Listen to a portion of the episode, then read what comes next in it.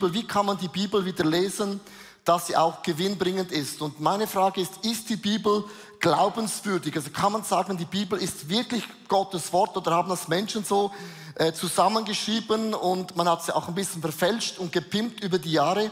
Und ich mag mich erinnern, in der ersten Klasse, äh, da hatten wir immer Religionsunterricht und diese Lehrerin hat uns die Geschichte von Moses erzählt. Und ich war total fasziniert von Moses, weil es kamen die zehn Plagen in Ägypten. Das waren zehn Machtdemonstrationen von diesem Gott im Himmel. Das Volk zieht aus und es gibt eine Wolkensäule, wo die Ägypter daran hindert, das Volk Gottes zu, äh, einzunehmen. Und dann geht das Meer auf, sie gehen hindurch, das Meer geht zu, alle Ägypter sterben.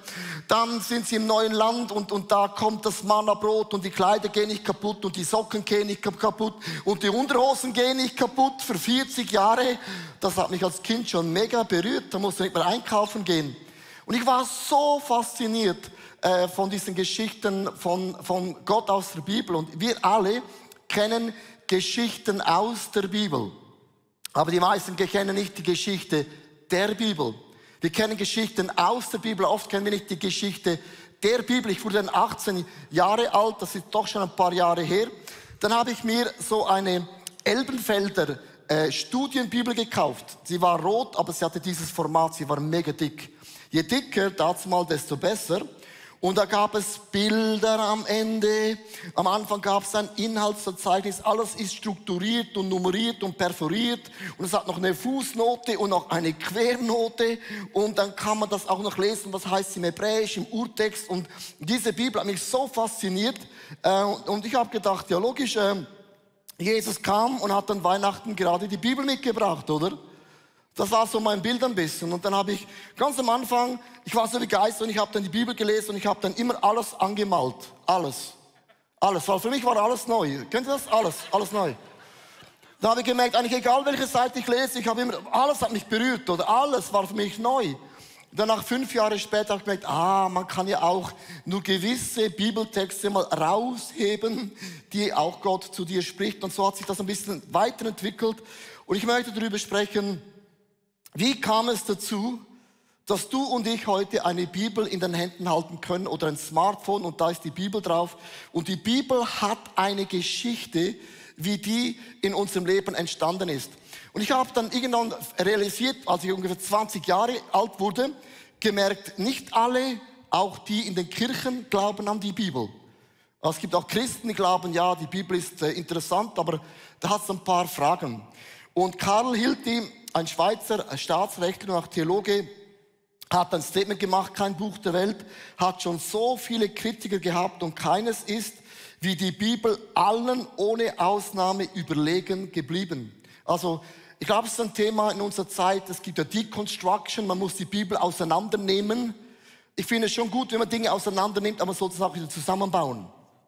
Also wenn du einen Motor auseinanderbaust in tausend Teile, es nicht zusammenbaust, dann wirst du nicht mehr Auto fahren. Und ich glaube, wir sind in einem Machtkampf drin. Ist das Wort Gottes wirklich inspiriert vom Heiligen Geist oder ist auch ein Buch? Man hat das zusammengefasst in allen Facetten. Und ich möchte euch mitnehmen, wie ist dieses Buch entstanden und du wirst heute feststellen, es ist gewaltig. Wie Gott Dinge arrangiert hat, zusammengezogen hat. Und es gibt einen Satz, den ich heute sagen möchte. Der glimmende Docht bei Gott wird nie erlöschen. Und das geknickte Rohr wird nie zerbrechen.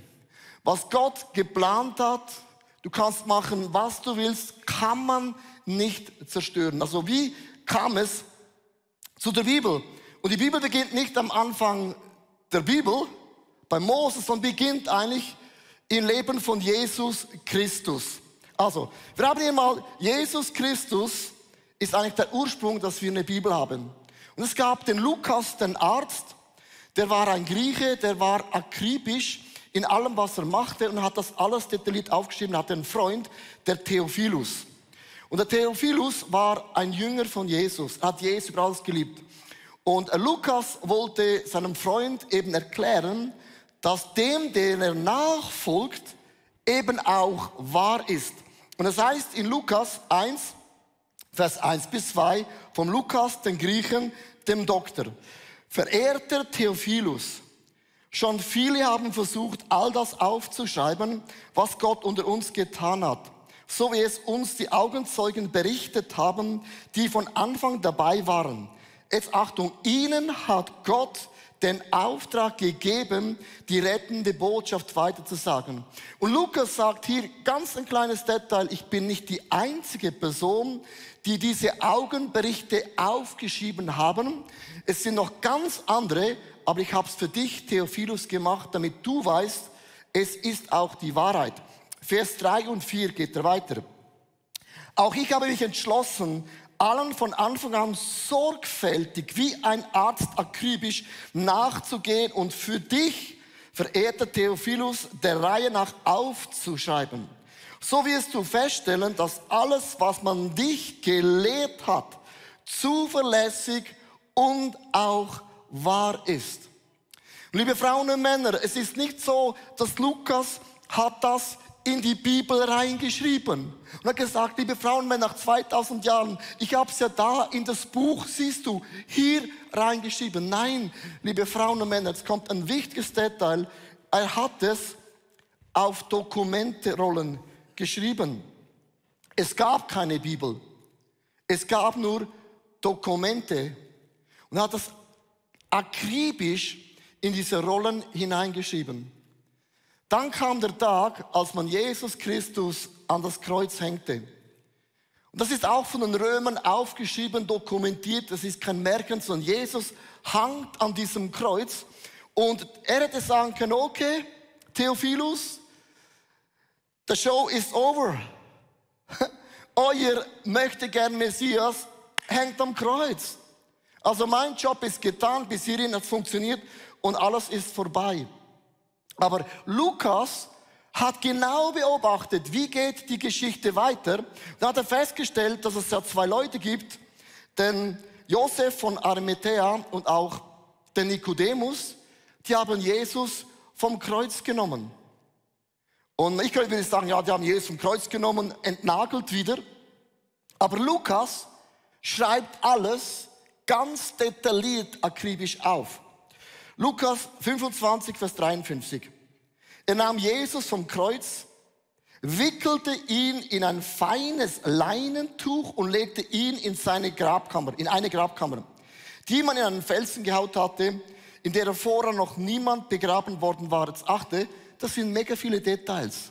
Ein Arzt sagte nicht einfach so, nimm ein Beispiel, wenn du Skateboard fahrst, du fällst auf dein Gesicht, hast einen gebrochenen Arm, ich sagen, Du wolltest Skateboard fahren, hast dich im Griff und hast einen gebrochenen Arm. Ein Arzt würde sagen, ah, du bist Skateboard gefahren, bist umgefallen auf den rechten Arm, da ist dein Knochen gebrochen in zwei Teile, den musste man gipsen, aber an der Wade gab es eine Schnittwunde, die musste man auch noch nähen. Und in ein paar Wochen ist all wieder gut, oder? Ein Arzt bringt alles detailliert, der schreibt ja immer so, dass man sich lesen kann, oder? Und Lukas hat alles akribisch, jedes klitzekleine Detail beobachtet und auch aufgeschrieben. Und dann sagt er, und jetzt ist Jesus im Grab. Warum ist das Grab so much entscheidend? Kann er irgendwo sein? Sagt er, nein, er ist im Grab. Vers 55 bis 56a. Josef wurde von den Frauen begleitet, die mit Josef aus Galiläa gekommen waren. Sie sahen dem Grab, beobachteten, wie man den Toten hineinlegte. Da kehrten sie in die Stadt zurück und bereiteten dort wohlriechende Öle. Ich habe über das letzten Sonntag gesprochen. Das war das Myrrheöl, was man gebraucht hat, damit es nicht ganz so duftet, schlimm, um das einzubalsieren und salbten ihn dort mit wunderbaren einsalbierten Ölen. Und wenn man das so liest, denkt man, wow, für die Juden hat das bedeutet, liebe Frauen, der Tempel bleibt. Das Alte Testament bleibt. Für die Römer hieß das, unsere römischen Götter sind stärker als der möchte gern Messias. Weil es hieß ja, Jesus Christus ist der Herr. Die Römer sagten, nein, nein, nein, nein, Cäsar ist der Herr. Die Römer sagten, komm on, unsere Götter werden bleiben. Und die Juden haben gesagt, ah, wir haben es ganz genau gewusst, Jesus ist nur einen Fake. Und beim Grab, liebe Frauen und Männer, gab es diesen Moment, wo die Jünger wussten, alles ist vorbei. Alles ist vorbei. Es wird nie mehr so werden, wie wir es gedacht hatten. Und dann entsteht etwas Interessantes. Ich möchte euch vorlesen in Apostelgeschichte 1, Vers 1 bis 2. Da heißt es, verehrter Theophilus, jetzt schreibt er schon mit seinem Freund, in meinem ersten Bericht, das Lukas-Evangelium, die Dokumente, habe ich von allem geschrieben, was Jesus von Anfang getan hatte und gelehrt hatte. Und zwar von Anfang an bis zu seiner Rückkehr zu Gott, bevor aber Jesus Christus in den Himmel aufgenommen wurde, sprach er noch mit den Männern, die er als seine Apostel berufen hatte. Hast du gewusst, Jesus ist auferstanden und er ist vor der Auferstehung 500 Menschen begegnet. Wenn du die Zahl 500 hörst, denkst du, okay, das ist, äh, das ist die 9 Uhr 30 Celebration. Sind ja gar nicht so viele. Aber dazu mal gab es nicht mehr als 40.000 Menschen in Jerusalem. Jeder 15. Mensch in Jerusalem ist Jesus begegnet. Und hat gesagt, schau mal meine Hände an. Immer noch Nägel durchbohrt. Schau mal meine Wunde an. Und Jesus begegnete Frauen und Männer und hat gesagt, ich bin kein Märchen. Meine Botschaft ist real. Und Lukas hat das alles akribisch aufgeschrieben und hat gesagt, ich bin nicht die einzige Person, die das gemacht haben. Es sind noch andere Leute, die haben das auch gemacht. Und ich finde das mega krass, dass Gott schon am Anfang sagt, es gibt nicht eine Person, die von Jesus erzählt. Es werden immer verschiedene Menschen sein, die von Jesus erzählen werden. Und Lukas hat einfach das aufgeschrieben in so wunderbare Dokumente. Und nicht jede Person hatte ein Dokument. Einige Leute hatten die Dokumente von Lukas und andere hatten nicht ein einziges Dokument. Leute wurden nicht gläubig wegen den Dokumenten, sondern die Dokumente sind entstanden, weil Leute gläubig geworden sind. Die Leute, das Christentum ist nicht entstanden wegen der, wegen der Bibel. Die Bibel wurde wegen dem Christentum geschrieben. Und das ist ein riesengroßer Unterschied. Und Lukas sagt, hey, Jesus ist auferstanden und 500 Zeugen haben es gesehen. Und jetzt Achtung, jetzt kommt Petrus in das Spiel in Vers 2, Vers 32 in der Apostelgeschichte. Das ist mit Jesus geschehen, sagte Petrus. Gott hat ihn von den Toten auferweckt. Wir alle können es bezeugen. Und was macht Petrus? Petrus geht zu Markus. Markus hatte noch keine Dokumente geschrieben. So Lukas hat es geschrieben für die griechisch sprechenden Menschen. Sehr intellekte Leute, hohe Rahmen, Schüler, was auch immer. Lukas schrieb das Evangelium für die griechische Bevölkerung. Und Petrus erzählt das Markus.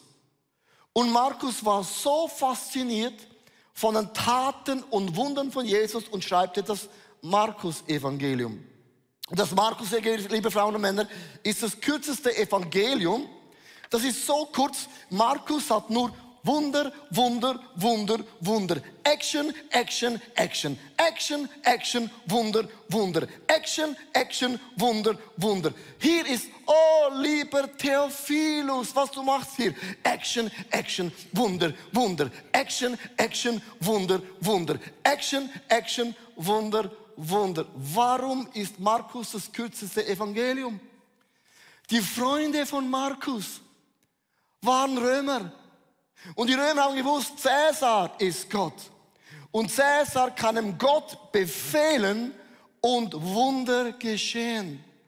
Jedes Mal, wenn die Römer einen Krieg hatten, sind nach Hause gekommen und haben gewusst, die Götter haben gesiegt und Rom ist noch immer Brand. Und Markus sagt, hey, liebe Römer, liebe Caesarianer, ihr mit euren Götter, Götter, mein Gott, mein Jesus hat Blinde sehend gemacht, Lahme gehen wieder, oh mein Gott. Und Lazarus ist sogar von dem Grab rausgekommen. Wunder und Wunder und Wunder, liebe Römer. Aber was ist, wenn du die Dokumente von Markus nicht hattest? Ja, dann hattest du die Dokumente von Markus nicht. Es gab Frauen und Männer, die Jesus nachgefolgt, die hatten nicht ein einziges Dokument. Die haben nur gehört und gesehen und da waren Menschen mega begeistert. Also der Lukas war so akribisch und der Markus mehr so ein bisschen römisch, Wunder, Wunder. Und dann kommt plötzlich der Matthäus. Matthäus Freunde waren Juden. Und für Juden waren Wunder und Wunder und Wunder und Cäsar hat sie nicht begeistert. Oder lieber Theophilus, ist ein Freund. Matthäus erklärt alle Prophezeiungen, die Gott machte im Alten Testament zu dem Messias. Und sagte, liebe Juden, ihr seid ja so blind, was Gott vorausgesagt hatte bei Jesaja, bei Malachi, bei all diesen alttestamentlichen Schriftrollen. Schaut an, Jesus hat jedes einzelne Element der Verheißung erfüllt. Und das Zielpublikum von Johannes waren die jüdische Bevölkerung, die hatte einen anderen Background als die Römer, Cäsar, Cäsar, Cäsar oder Lukas hatte einfach einen Freund. Und jetzt wird das hochinteressant. Diese drei Evangelium sind auf einer Art ähm, einzigartig und dann kommt plötzlich das Johannes-Evangelium. Und Johannes ist total anders. Johannes war ein Jünger von Jesus. Er hat es gesehen, er hat es miterlebt und hat einfach jahrelang nichts geschrieben. Er ließ den Matthäus ein bisschen schreiben. Er sagte Markus, go ahead mit Wunder, Action, Action und ließ auch den Lukas was schreiben. Und dann sagte er plötzlich, hey Jungs und Mädels, bevor ich sterbe, jetzt müsst ihr den Kontext verstehen. Es kann ja sein, dass du hast keinen Lukas zu Hause, du hast aber auch keinen Markus zu Hause und du hast auch diese Schriftlone. Und, und Johannes sagte, was ist, wenn ihr keine Dokumente zu Hause habt? Was ist, wenn ihr gläubig seid? Ihr folgt Jesus, aber ihr habt kein einziges Dokument? Ja, was ist dann? Und Johannes sagte, wenn irgendjemand von euch, Hand hoch, kein Dokument hat, und da gingen Hände hoch, sagt es, ah, das haben ein Problem. Die haben keine Bibel, keine Dokumente, keinen Lukas, keinen Hauden Markus und schon gar keinen Matthäus. Und dann sagte Johannes, Johannes 20, Vers 30, die Jünger erlebten, wie Jesus noch viele andere Wunder tat die nicht in diesem Buch geschildert waren. Also es gab diese Geschichten nicht in diesen Dokumenten. Und dann sagt Johannes, also vielleicht hast du nur mein Dokument. Johannes 20, Vers 31. Aber die hier aufgezeigten Berichte wurden geschrieben. Für wen hat er das geschrieben? Warum war er der letzte der vier Evangelisten. Ich bin mega begeistert. Weil in der Bibel gibt es so kleine Nuancen, wenn man die Geschichte versteht, denkt man, wow, krass. Gott hat an alles gedacht. In Vers 31a. Diese Berichte wurden geschrieben. Für was? Damit ihr, ihr, Microchurch, ihr, online, Ihr YouTube Dienstagnachmittag Hörer und ihr in der Halle und ich. Damit wir, damit wir was, wir was? Ja, dann sagt die Jungs und Mädels, ich habe es für uns alle geschrieben. Auch 2000 Jahre später, falls du keine Bibel hast, falls du nicht daran glaubst, dass diese Dokumente wahrhaftig sind, damit ihr was in Vers C? Damit ihr glaubt. Ja, was sollen wir glauben? Sollen wir glauben, dass die Dokumente wahr sind? Sollen wir glauben, dass Markus nicht übertrieben hat? Sollen wir glauben, dass Lukas wirklich alles geschrieben hat? Was sollen wir glauben? Und Johannes sagt, liebe Frauen und Männer, falls du kein Dokument zu Hause hast, keine Bibel, nichts merkst, ich bin mega on fire. Ja, was sollen wir denn glauben? Glauben an Samichlaus? Glauben an die Ostern, was sollen wir glauben? Und Johannes sagt, falls du nichts von diesen Dokumenten hast, falls du nie in deinem Leben die Bibel kaufen wirst, bin ich der letzte der Evangelisten, die euch Folgendes sagen möchte. Wenn du nur diesen einen Vers von mir hast, mit dem sterben würdest, Vers D, dass du glaubst, dass Jesus Christus der versprochene Retter und Sohn Gottes ist. Wer an ihn glaubt,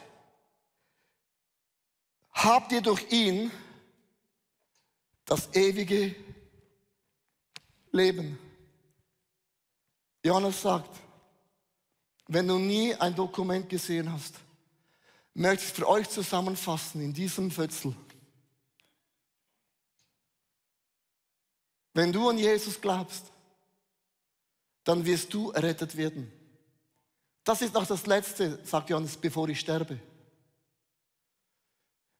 Vielleicht sagen die einen Leute, aber warum hat Gott nicht ein Evangelium geschrieben? Warum vier? Gott hat für jede Zielgruppe eine andere Person auswählt. So sehr hat Gott die Welt geliebt. Gott liebt die Römer, Gott liebt die Juden, Gott liebt die Griechen, Gott liebt den Zürcher und auch den Aargauer. Ja, Gott liebt jeden Menschen. Für jede Zielgruppe hat Gott einen Schreiber genommen mit anderen, äh, mit anderen Punkten. Und liebe Frauen und Männer, es gibt auch nicht eine Church. Leute sagen, wieso gibt es nicht nur eine Kirche?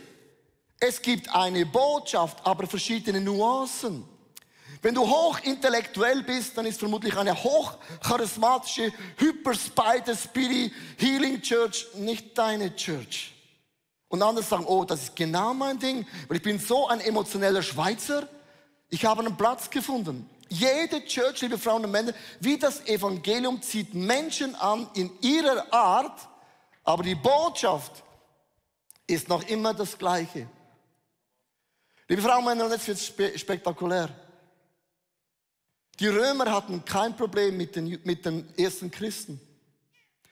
Die Römer hatten kein Problem, dass die ersten Christen an Jesus glaubten und auch den Zehnten in den Tempel brachten. Hatten sie kein Problem.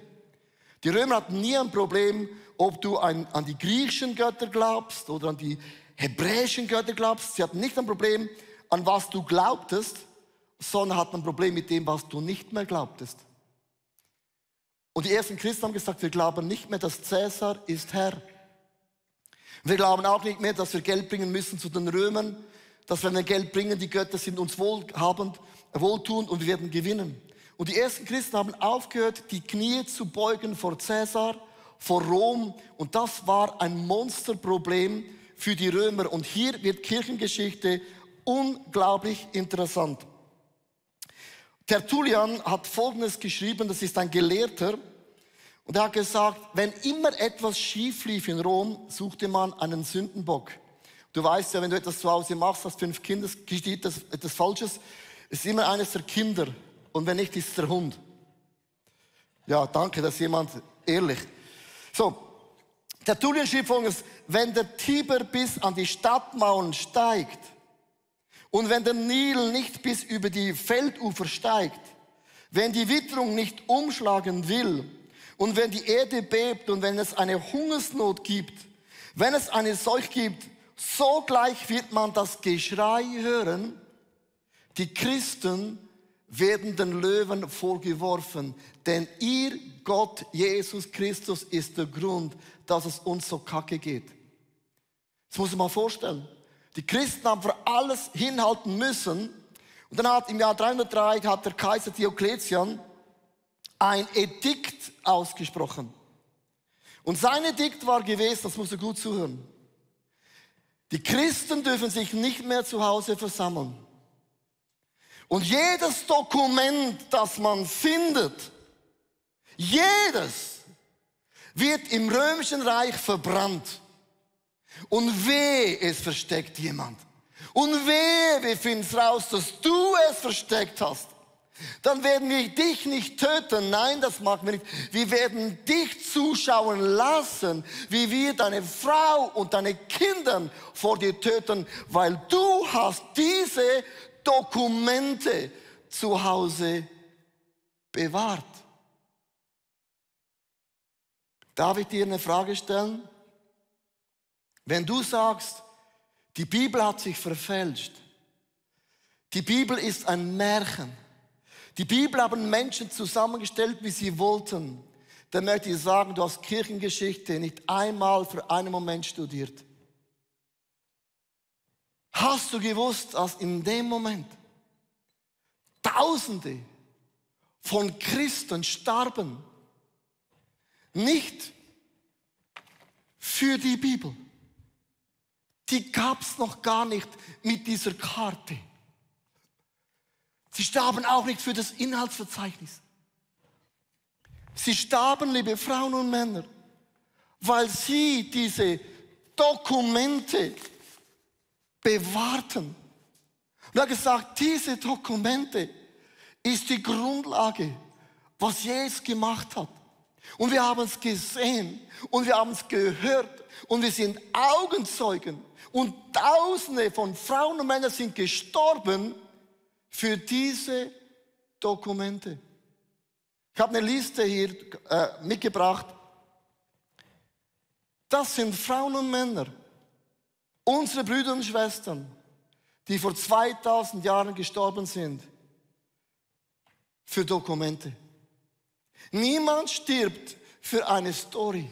Niemand stirbt für ein Märchen. Niemand stirbt für etwas, was jemand erfunden hat. Sie haben ihr Leben gegeben, damit diese Dokumente überleben werden. Und Johannes hat gesagt, und ich habe noch ein Fötzel.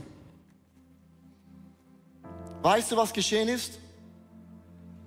Das Blut der Märtyrer, das hört sich extrem krass an, ist immer der Same einer Erweckung. Der glimmende Docht wird nie erlöschen und das geknickte Rohr wird nie zerbrechen. Und sie haben diese Rollen versteckt in den Höhlen, in den Kuramholen. Überall hat man sie versteckt für spätere Generationen. Und bis heute, man findet diese Rollen überall und merkt plötzlich, von damals zu heute sind diese Dokumente inhaltlich nicht einen Millimeter abgewichen. Und heute sind sie 2000 Jahre später die Beweise, dass diese Dokumente sich nicht verändert haben.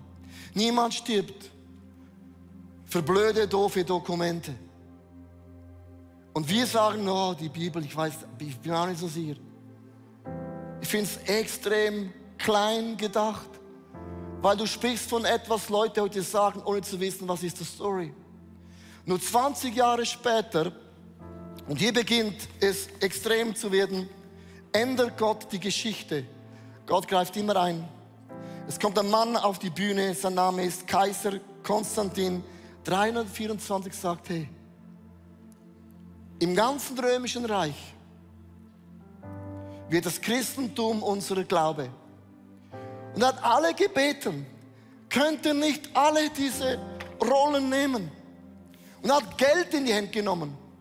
Und Frauen und Männer haben geschrieben, Tag und Nacht, sie wurden nicht mehr verfolgt. Und sie haben all das zusammengepackt, dokumentiert, perferiert. Und aus dem entstand die erste La Biblia. La Biblia im 350 nach Christus. Und dieses Wort, dieses Buch, liebe Frauen und Männer, hat eine Geschichte bereits schon hinter sich. Der Teufel versucht immer, das zu zerstören, zu töten als ein Baby, wenn es noch mega klein ist. Wenn du einen Traum, eine Vision hast, wird der Teufel alles dran setzen, dass dein Traum schon gar keine Füße, gar keine Hände bekommt. Und die La Biblia entstand als eine Zusammenfassung von allen Dokumenten. Und heute können wir es lesen und denken, wow, krass, es hat eine Geschichte hinter sich in unserem Leben. In 1. Korinther 4, Vers 20 heißt es, möchte mit dem auch enden, denn das Reich Gottes besteht nicht in Worten. Das Reich Gottes hat noch nie nur bestanden wegen Dokumenten. Es war immer eine Kraft. Es war immer eine Kraft. Und es ist bis heute immer noch eine Kraft. Dass die, die an Jesus Christus glauben, an sein Wort, denen werden Zeichen und Wunder geschehen. Und man wird von dir nachsagen, du bist wie eine Quelle. Und Jesus sprudelt in deinem Leben. Vor einem Jahr haben meine Frau und ich überlegt und auch das Team, was ist das Thema unserer Generation? Und die Bibel, liebe Frauen und Männer, ist umkämpft. Wir haben uns entschieden, 31 Bibelarten aufzuschreiben, wie man die Bibel lesen kann. Das ist keine Bibel, das ist auch kein Dokument. Ich glaube, dieses Buch ist mega hilfreich für viele Frauen und Männer, sagen, ich, ich, ich habe die Bibel schon hundertmal gelesen und ich habe die Bibel noch gar nicht gelesen. Es sind 31 Zugänge, wie das Wort Gottes in deinem Leben wieder lebendig werden kann und es gut ist. Ich verdiene nicht einen einzigen Cent und Euro, es geht alles in die Church. Das ist unser Buch, unser Produkt. Und ich möchte dich einladen, mit mir zusammen die nächsten fünf Wochen die Bibel nochmals neu zu entdecken. Die Bibel nochmals wirken zu lassen, dass du merkst, wer an Jesus Christus glaubt, von denen werden Ströme des lebendigen Wassers fließen. Ich möchte enden mit einem Gedanken. Die Bibel sagt, wenn wir nach seiner Gerechtigkeit uns orientieren und ihn zu Nummer eins machen, wird Gott für jedes Detail in deinem Leben sorgen. Hast du es gewusst? Das bedeutet, ich bekomme einen Glauben, dass meine Berge sich bewegen werden. Mein Gebetsleben hat die Dimension, dass die Stürme in meinem Leben in einem Wort gestillt werden. Ich weiß, dass ich mit meinen Worten eine Sache prophetisch Leben sage und dein Leben ist verändert für immer. Worte haben Kraft und ich weiß, dass wenn ich meine Hände auf deine Krankheit lege, dass Gott ein Heilungswunder in dir bewirkt. Und wo auch immer meine Füße mich hintragen, ich bin ein Licht und ein Salz von der Geschichte von diesen Dokumenten, die bis heute mein Glaubensleben durchtragen. Wir sind eine Church, die an die Bibel glaubt. Wir sind eine Church, bevor nur ein Wort aus dem Buch der Bibel nicht eintrifft, vor werden Himmel und Erde zu gehen. Das ist unser Fundament, das ist unser Statement, warum Gott, der diese Dokumente durch ein Wunder nicht verschwinden ließ. Lass uns für einen Moment mit Respekt und Würde Gott, auch Michael Church, einen Applaus geben. Come on. Let's give him an Applaus. Give him an Applaus. Come on. Woo! Ich hoffe, die Predigt hat zu dir gesprochen. Du kannst mega viel mitnehmen in deinen Alltag. Es ist so cool, mit Jesus unterwegs zu sein. Wir würden sehr, sehr gerne mit dir in Kontakt treten und du kannst ganz, ganz einfach auf unsere Webseite gehen und zum Beispiel auch das ICF Church Magazin bestellen. Es kommt viermal pro Jahr raus per Post und das ist eine coole Art und Weise, um informiert zu sein, was es alles für Angebote auch gibt. Ja, und jede Woche bekommen wir Rückmeldungen von Männern und Frauen, die durch diese TV-Sendung einfach angesprochen wurden. Ihr Herz wurde von Jesus berührt. Und wenn du Teil davon sein möchtest und diese Sendungen mitfinanzieren, dann danken wir dir von ganzem Herzen, weil zusammen können wir Großes bewegen.